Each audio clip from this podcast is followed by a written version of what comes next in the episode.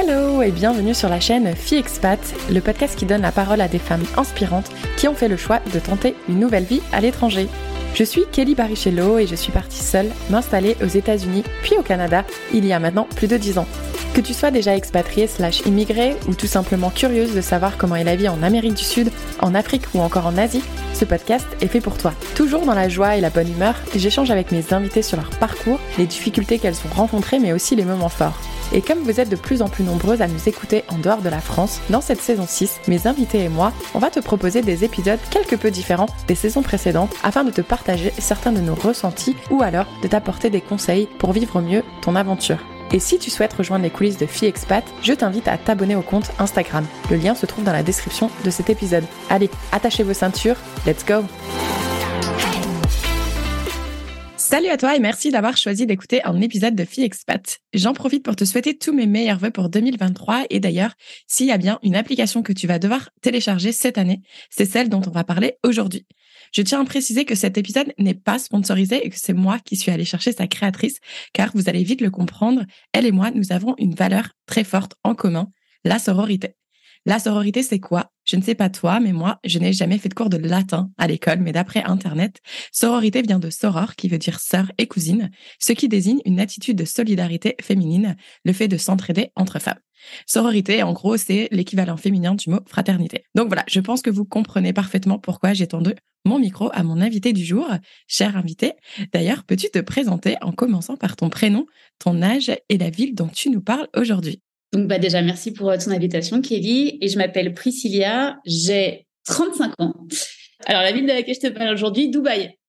Dubaï pour encore euh, deux semaines. Après, ce sera Paris. Retour en France pour Priscilla. eh bien, écoute, avant qu'on en arrive à ton parcours de retour en France, est-ce que tu pourrais nous dire très brièvement où est-ce que tu as grandi en France, quel genre d'études tu as fait et qu'est-ce qui t'a mené à vivre à Dubaï aujourd'hui? Alors, j'ai vécu en région parisienne euh, entre le 91, puis le 77, puis Paris, enfin rien de fou. Après, je me suis installée euh, plus tard avec euh, mon mari et là où j'ai eu mes enfants dans le 92. j'ai fait prépa HEC, donc études scientifiques d'abord. J'ai mon bac S, mais je ne sais pas quel est l'équivalent aujourd'hui option maths, parce que j'étais très maths. Après, j'ai fait prépa HEC, maths, toujours. Là, je devenais beaucoup plus nulle en maths. C'était vraiment péchu.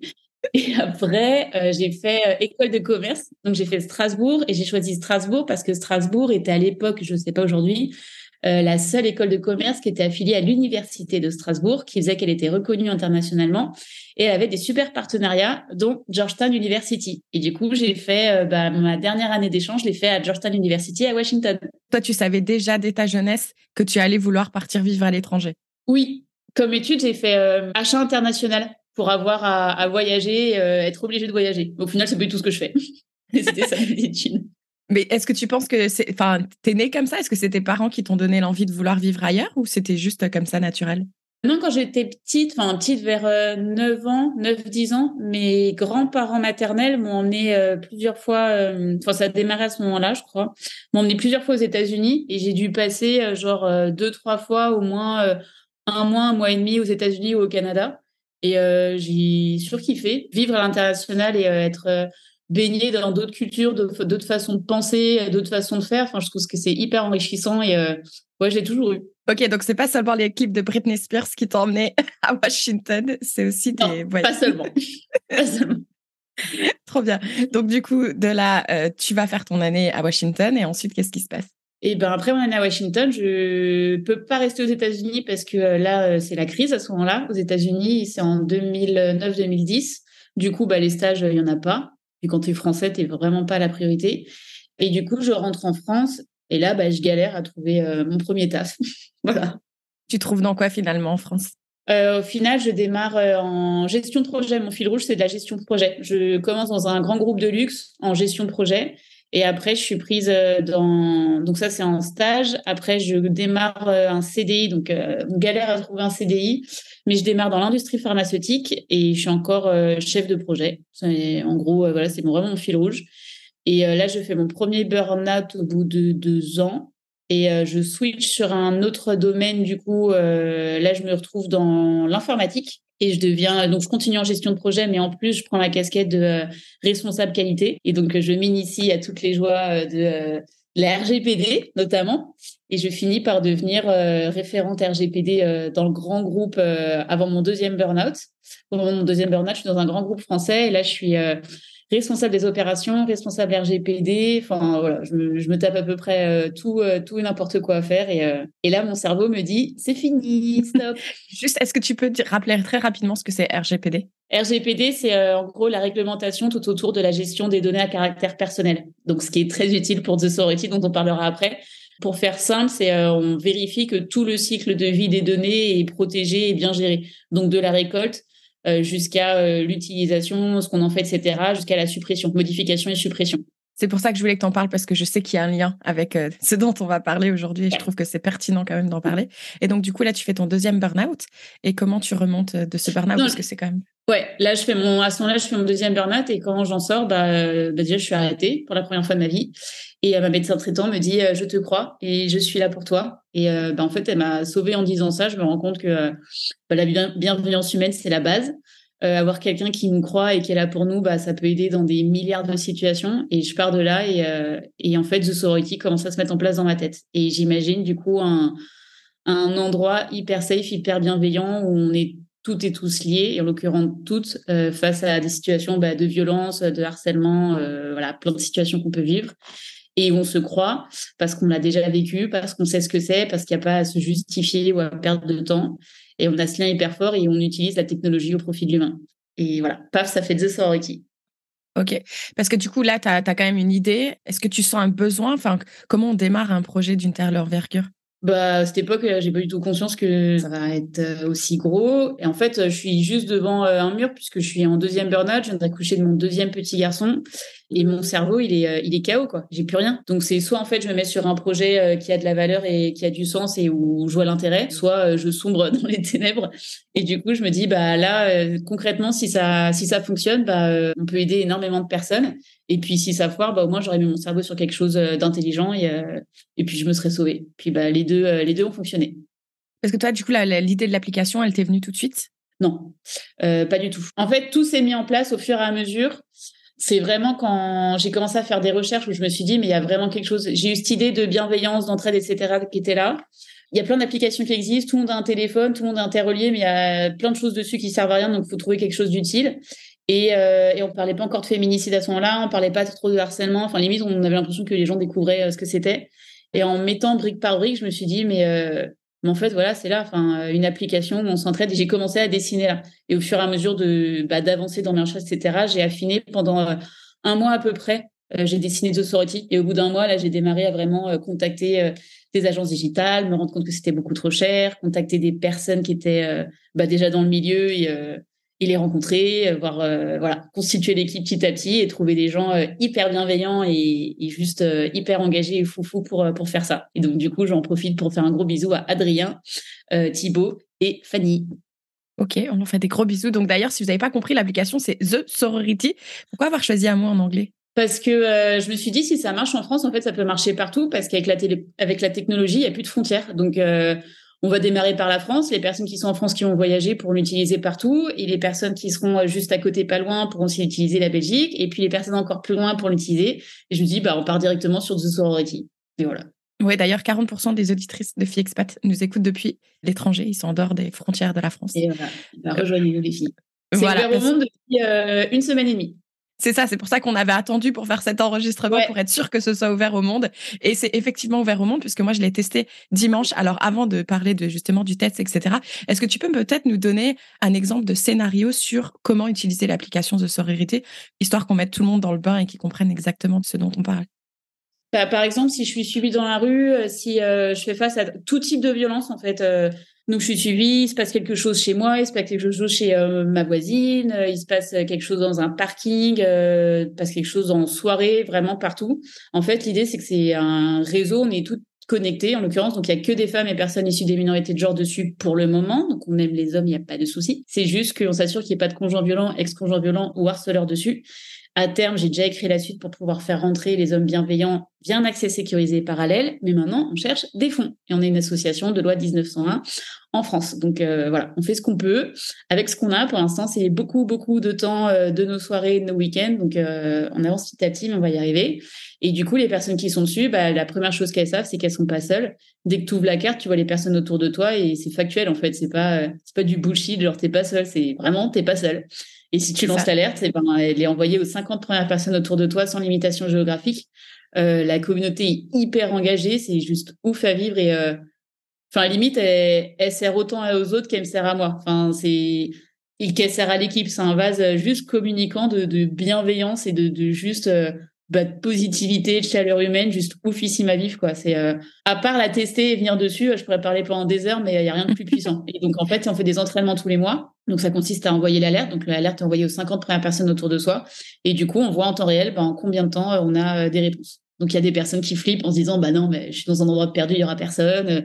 Il y en a qui s'attendent à rien, il y en a qui flippent. Enfin il y a tout. Je vous laisse la surprise, mais en gros sur une alerte lancée en moins d'une minute, il y a des prises de contact où qu'on soit. c'est ça qui est trop fort. Même dans, vraiment dans un endroit paumé. Hein. Vous pouvez vous mettre au défi. Et euh, en général, c'est trois, quatre appels téléphoniques. Donc, laissez bien votre numéro. Il n'y a jamais eu de, comportement euh, à problème ou à risque dessus. Et s'il y en a un, euh, on remonte tout de suite le profil et je peux le bloquer. Et, et le reste, c'est en chat, la prise de contact. Ok, ouais. Donc pour faire quelques petites précisions, donc l'application elle est totalement gratuite, donc euh, vous avez juste à vous inscrire. On va vous demander la carte d'identité. Donc moi par exemple j'ai ma coloc euh, parce que ça, ma voisine est venue nous voir dimanche et justement elle a eu un scénario où elle s'est retrouvée dans un Uber euh, ce week-end samedi soir en rentrant de soirée et elle s'est sentie vraiment en insécurité et donc du coup elle était un peu, elle savait pas trop quoi faire et moi je lui dis ben je vais parler de l'application du coup et sur le coup je sais qu'elles ont un peu bloqué au moment de rentrer la carte d'identité parce que comme tu le sais les gens ont toujours ah, un peu peur. Important.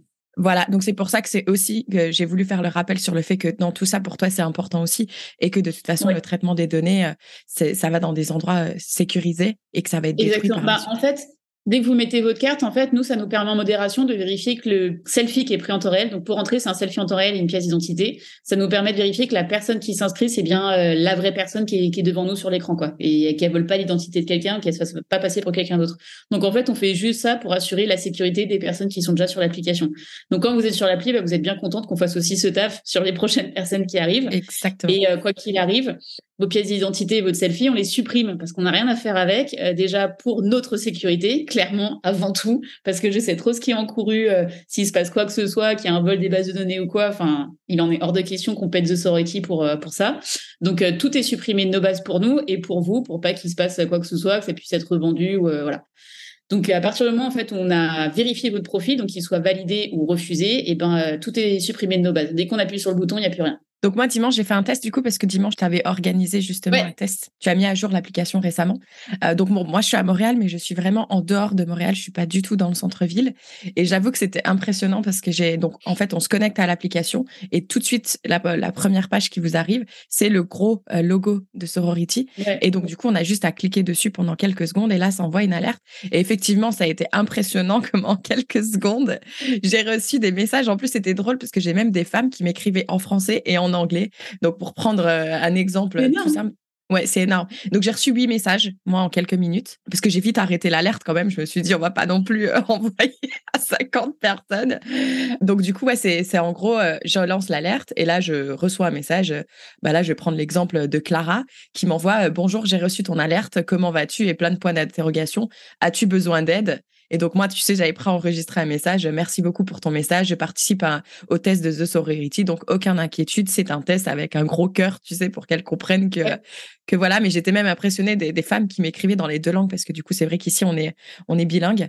Et, euh, et c'est mmh. vrai que tu vois, même de me le rappeler, j'en ai des frissons parce que je me suis dit, c'est quand même incroyable de se dire qu'en quelques secondes, tu as autant de femmes qui, qui sautent, tu vois, limite, je veux t'aider, je veux t'aider. Enfin, ça, même là, d'en parler, j'en ai encore des frissons, tu vois, c'est, c'est, c'est vraiment. c'est ça notre force, c'est on se connaît pas. Et c'est ce que j'avais ressenti au début quand j'ai eu l'idée. Je me dis, mais putain, si j'ai ça au fond de moi, genre, euh, il y a forcément un lien, mais tu sais, limite animal entre nous, genre, on a cette expérience. Enfin, c'est un truc qui, euh, tu peux pas nous l'enlever, quoi. Au fond, on sait ce que c'est d'être identifié comme étant une femme ou, voilà, même les personnes issues des minorités, juste pas un homme cis dans la société mais tu sais exactement ce que ça veut dire et t'as pas à faire des débats genre euh, bah t'étais pas habillé un peu court, euh, bah tu l'as pas un peu cherché, bah il était pas un peu trop tard, genre non, la personne a dit je suis en galère, tu sais qu'elle est en galère.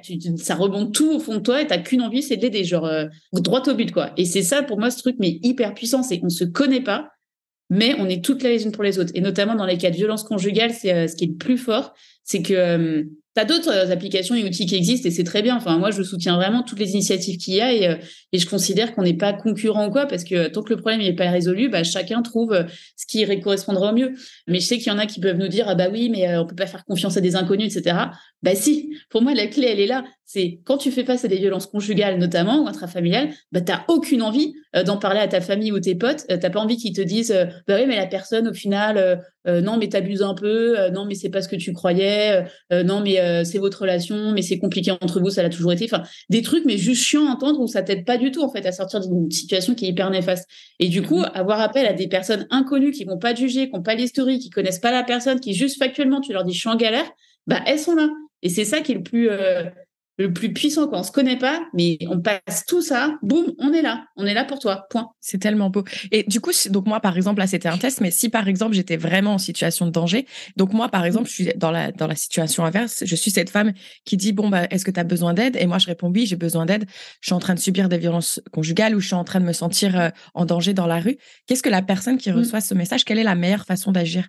Alors là-dessus, surtout prenez le temps, c'est ce qu'on dit pendant les entraînements et de façon générale, vous lisez bien le poste savoir quoi faire qui est dans vos informations. Et en plus, on a fini la FAQ la semaine dernière. Donc sur la FAQ, il y a plein de conseils et comment réagir. Et les premières choses à faire, c'est euh, demander à la personne si euh, elle souhaite qu'on contacte pour elle les autorités. Donc tous les numéros sont euh, dans les numéros utiles. Pour pas mal de pays, ça n'y est pas encore, nous en voulez pas, c'est juste qu'on a préféré ouvrir d'abord au monde entier avant d'intégrer tous les numéros utiles. Donc, il doit y en avoir euh, pour huit pays et petit à petit, au fur et à mesure des demandes et des aides de notre communauté, on arrive à ajouter les suivants. Donc, premier réflexe, euh, demander à la personne si elle souhaite qu'on contacte pour les autorités, donc récupérer les infos, son adresse exacte, le code d'accès, l'étage, est-ce que la personne est armée, euh, est-ce qu'il y a des enfants, enfin vraiment tout ce que les autorités ont besoin de savoir pour intervenir au plus vite. Surtout, n'y allez jamais seul et ne vous mettez jamais en danger. Ce que vous pouvez aussi faire, c'est si la personne, c'est votre voisine ou elle est pas loin ou quoi, vous demandez à des personnes autour de vous de venir avec vous, vous expliquez vite la situation et en fait, vous y allez en groupe. Un groupe qui se déplace et qui arrive vers une scène de violence peut mettre fin à la violence parce que la personne qui agresse ne s'attend pas à ce que l'autre personne en fait connaisse des gens et qu'il y ait plusieurs personnes qui arrivent. Et c'est le principe de déporter, enfin d'inverser l'effet de sidération. C'est la personne qui agresse là qui est en plein effet de sidération et qui doit réfléchir à ce qu'elle fait. Et du coup, l'agression peut prendre fin. Et après, ça peut être bah, juste rester en contact avec la personne, continuer à garder les informations, euh, donc la rejoindre dans la rue, la rejoindre chez elle. Par exemple, si c'est une voisine, bah, demander à des voisins de venir avec vous et euh, lui demander, euh, taper à sa porte et lui dire, vous avez pas un souci d'eau ou un truc? Genre what the fuck, rien à voir. Vraiment, mm-hmm créer un climat et un contexte où on, sort de la violence. on est euh, et la personne en fait qui agresse doit se dire mais putain il est en train de se passer quoi. C'est vraiment ça à ça qu'il faut penser. De façon générale, c'est euh, ouais créer un, climat dans lequel la position la personne qui agresse est, désarçonnée et euh, doit se remettre à zéro. Et là l'agression peut prendre fin. Et donc ensuite, ouais, bah, la suite se passera comme elle se passera. Euh, mais en tout cas, euh, je ne sais pas s'il y a autre chose que tu voudrais ajouter par rapport à l'application ou aux façons de réagir, etc. Bah, juste garder en tête que euh, si vous avez vécu une violence ou si vous vivez une violence et que vous n'avez pas réagi, pas répondu, et vous vous dites après, ah mais je suis trop bête, pourquoi j'ai pas fait ça, pourquoi j'ai pas dit ça, pourquoi j'ai pas dit non, pourquoi je suis pas partie en courant, pourquoi machin. Bah, juste vous en voulez pas parce que c'est pas votre faute. C'est donc l'effet de sidération dont je parlais juste avant. C'est votre cerveau qui a frisé pour vous protéger en fait, c'est un instinct de survie et on peut rien y faire. Par contre, on peut travailler dessus pour essayer de le réduire. C'est le principe des entraînements. Mais sachez qu'à ce moment-là, en fait, vous, avez fait de votre mieux et euh, votre cerveau s'est endormi euh, pendant un temps pour s'assurer que vous allez survivre à ça et se réactiver après. Donc, des fois, on oublie des choses. Des fois, euh, on se dit en décalage, merde, j'aurais dû faire ça. Mais, voilà, c'est pas, c'est ok, c'est pas de votre faute et vous n'auriez pas pu faire mieux. Donc, donc bravo à vous. Prenez soin de vous surtout. Et aussi, je peux vous parler de l'effet témoin qui est issu d'études et du coup qui va donner l'idée petit à petit de comment euh, bien affiner The Sorority. Quand je te disais pendant un mois, j'ai réfléchi. Et eh ben, ça explique que plus il y a de personnes qui voient une scène de violence, moins quelqu'un réagit proportionnellement. Parce qu'on va tous se dire, euh, il y a trop de monde autour de moi, personne n'agit, donc euh, en fait, c'est dangereux pour tout le monde. Enfin, c'est dangereux. Pour tout le monde, c'est OK, c'est dangereux, donc faut pas y aller, donc personne n'y va. Et en même temps, on se dit, il y a forcément quelqu'un plus habilité que moi à agir, donc j'attends que la personne agisse. Et au final, personne n'agit. Et c'est là qu'on a bah, des cas où euh, quelqu'un se fait violer devant tout le monde, personne ne bouge. Enfin voilà, c'est juste que personne n'a fait ce premier pas. Et c'est prouvé que s'il y avait une personne qui déportait son corps en avant, le reste suivrait. Et en fait, l'agression pourrait prendre fin parce que la personne qui agresse n'attendrait pas du tout à, à cet effet de groupe-là. Super intéressant. Et d'ailleurs, juste pour info, parce qu'on parle de tests, ne vous amusez pas à télécharger l'application et à faire un test. Euh, les tests sont programmés. Priscilla vous envoie un mail. C'est en général, je sais pas, tu le fais peut-être une fois par mois? Ouais, une fois par mois. Bah, c'est suffisant, c'est suffisant. Puis moi, ça me prend aussi toute la journée, euh, tout un dimanche. Donc, euh, il faut répondre aux questions, il faut rassurer les personnes, leur expliquer, envoyer les instructions, etc. Donc, donc ouais, une fois par mois, c'est largement suffisant, clairement. Euh, il y a de la place pour tout le monde. Enfin, euh, toutes les personnes qui souhaitent y participer, juste elles me préviennent en amont, je leur envoie les instructions. Mais surtout pas faire des tests sauvages parce que euh, l'appel au loup, ça marche pas. Ça fait depuis 2020, ça va bientôt faire trois ans que qu'on est sur les stores en public. Je touche à chaque fois du bois, tout se passe super bien, la communauté est toujours aussi engagée, même quand on a des grosses vagues médiatiques et qu'il y a beaucoup d'entrées et que des personnes du coup testent un peu à l'arrache l'alerte euh, la communauté est quand même hyper soudée et, réexplique aux personnes, genre c'est pas un jeu, euh, faites attention, ou vraiment si elles ont pas fait attention, ben elles leur disent bah non, ben, ça marche vraiment. Les personnes se rendent compte que ça marche vraiment. Mais euh, ouais, plus plus possible, vraiment lancer l'alerte que quand quand vous voyez un gros logo qui a marqué appuie deux secondes pour lancer l'alerte, juste lisez, ne cliquez pas. si vous n'êtes pas en situation de danger, et il y aura un entraînement pour le faire. Non, c'est clair. J'ai eu d'ailleurs une femme qui m'a dit dans un message, mais, mais c'est pas bien de faire des tests. Et je lui dis, non, non, mais c'est prévu, c'était pas fait exprès. C'est, enfin, si, c'était fait exprès justement. C'était prévu. je ne fais pas ça pour m'amuser. Mais euh, oui, il y a des gens qui ne voient pas non plus les emails de test. Alors, juste pour les entraînements, regarde, un email. Il y a une push notif. Il y a une information en interne de l'application. On relaie sur des réseaux sociaux et on refait ça, genre la veille des tests et le jour même des tests. Donc, quand j'entends ça, il y en a qui m'ont du coup écrit par mail. Je leur dis tout ce qu'il y a et là, vérifient, elles font Ah, pardon, désolé. Bah ouais. Mais à un moment, je peux pas faire plus. Il m'a au moins dit 10 communications sur le test, donc euh, juste lisez. Je suis d'accord, parce que moi, j'ai vu plusieurs emails euh, circuler, donc. Mais bon, il y a beaucoup de choses qui circulent dans nos boîtes mail. Je peux pas sonner chez les. On est plus de 48 000 personnes, à profil vérifié et validé. Je peux pas sonner chez vous toutes, ok? Donc lisez le. Ouais, c'est vrai d'ailleurs, tu as bien fait de préciser qu'on est déjà 48 000 et j'en ai aucun doute qu'en 2023, tu vas largement dépasser. Allez, moi, j'estime au moins les 250 000 dans les, le premier. Je sais pas, je sais pas mais il faut y aller cool. Hein. on vérifie tout à la main aussi. Là, pour, quand, quand on est en train de se parler, on est 48 938 personnes au profil vérifié et validé. Il y a 3885 personnes qui proposent un lieu sûr pour fuir. Donc euh, ça, vous le mettez dans votre profil. Il y en a 7757 qui proposent une aide, une écoute bienveillante ou du soutien. Donc ça peut être des anciennes victimes de violence, des personnes qui sont juste OK pour donner de leur temps ou des professionnels de l'accompagnement, type psychologue, psychiatre, juriste, avocate. Et dans la partie moins fun, il y en a 858 personnes qui cherchent pour elle ou une personne proche un lieu sûr pour fuir et 935 qui recherchent une aide, une écoute attentive ou du soutien. Mais j'espère que tu vas vraiment, là, dans les prochains mois, je sais que tu donnes tout là pour communiquer, pour être visible. Et j'espère que vraiment, ça va aussi euh, te permettre d'obtenir beaucoup de subventions et beaucoup d'aides pour que tu puisses vraiment euh, financer et investir dans des équipes. Et d'ailleurs, merci à toutes celles et ceux et merci à toi surtout euh, d'avoir cru en ce projet, d'avoir poussé, d'avoir été déterminé parce qu'en plus, tu es une maman, tu as deux enfants. qui vont d'ailleurs d'ailleurs bientôt rentrer, donc on va vite conclure. Donc merci à toi, merci à tout le monde, tous ceux qui t'ont aidé aussi de façon bénévole. Je sais que tu as eu pas mal de bénévoles qui t'ont aidé. Bah, merci à toute, euh, l'équipe. Comme je disais, Fanny, Thibaut, Adrien, sans eux, euh, bah, on n'en serait pas là. Euh, merci à toute notre communauté, parce qu'on a commencé par deux crowdfunding et sans, la communauté, bah, on n'aurait pas réussi à, démarrer. Et, merci à tous les gens qui nous soutiennent encore aujourd'hui. continue d'en parler. Enfin, il n'y a que par effet rebond en fait de, de, bouche à oreille qu'on devient aussi énorme donc il bah, faut continuer et, merci quoi super ouais moi j'ai pas j'arrête pas d'en parler hein, de toute façon dans ton application j'ai même pas envie d'attendre que le podcast Mais là, en plus, il va sortir, donc là, je, vais me lâcher encore plus. Eh ben, merci beaucoup d'avoir pris le temps d'échanger avec moi aujourd'hui. Bon retour en France. Je te souhaite plein de bonnes choses pour la suite de cette aventure. Merci Kelly, merci à toi.